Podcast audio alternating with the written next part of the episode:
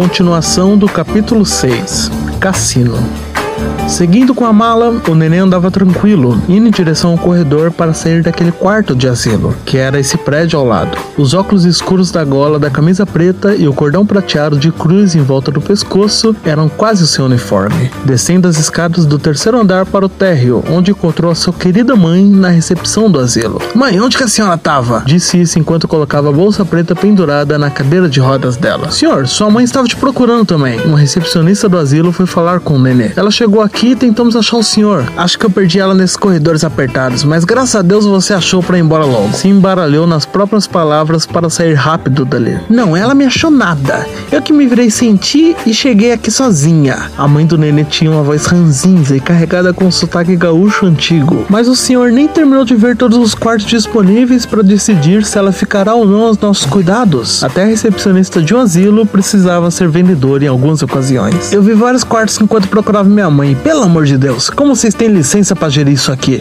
É quarto com infiltração, fedor de tudo e querem que ela fique aqui ainda? Mãe, vamos embora. A senhora não merece daqui. O nenê sabia como ninguém escolachar um lugar. É verdade, meu filho? Olhou com a cara de desprezo para a recepcionista, que só uma senhora dessas conseguiria fazer. Senhor, o senhor está enganado.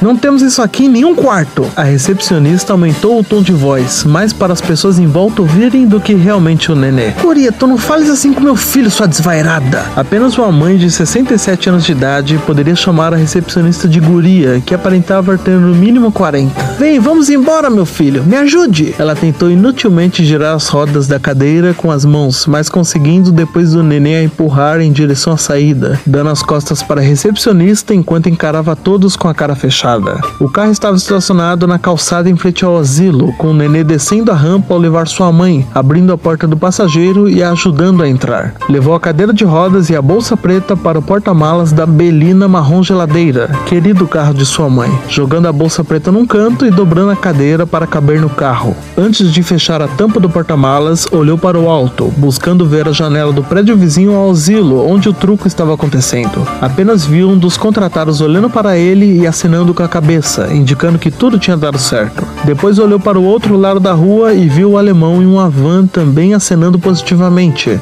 Tudo estava correndo como esperado. Foi para a porta do motorista, entrou e já deu partida no carro. Ainda vamos passar na Carmen ou tu nem ouvisses o que disse, Alfredo? Agora sabemos de onde o nenê puxou esse deboche ao falar. Ô, oh, caceta, a senhora que fique por lá, porque eu tenho mais coisas para resolver. O nenê tinha perdido o resto da sua paciência ao completar seus 43 anos de idade. Tu vais com meu carro? E eu vou embora de quê? Andando? A voz rancinza era perturbadora. Eu peço pro Toninho levar a senhora para casa depois. Fica sossegada. Deu graças a Deus pelo trânsito estar sossegado nessa manhã de sábado, olhando pelo retrovisor e confirmando que o alemão o escoltava de van. Eu não entro nem morta naquele nojo de carro do Toninho, o sujeito porco. O jeito áspero de falar deixava cada insulto feito o impacto de um tiro. Eu pego a senhora de tarde então. Pronto? Feliz? Menos mal. Por mim, eu iria direto para casa, que é onde eu deveria estar. Mas não, tenho que satisfazer a vontade dos meus filhos de me deixar apodrecer em um asilo. Ela gesticulava muito com as mãos, ainda mais quando ficava nervosa. Dei minha vida a tu e a tua irmã para receber em troca isto, me tirarem da minha própria casa. Começou a ficar emocionada, pegando um lenço no bolso do vestido e enxugando as poucas lágrimas. Ah, meu Deus, para com essa coisa. O nenê já sabia do jogo sentimental da sua mãe. Eu fui o único que não quis isso.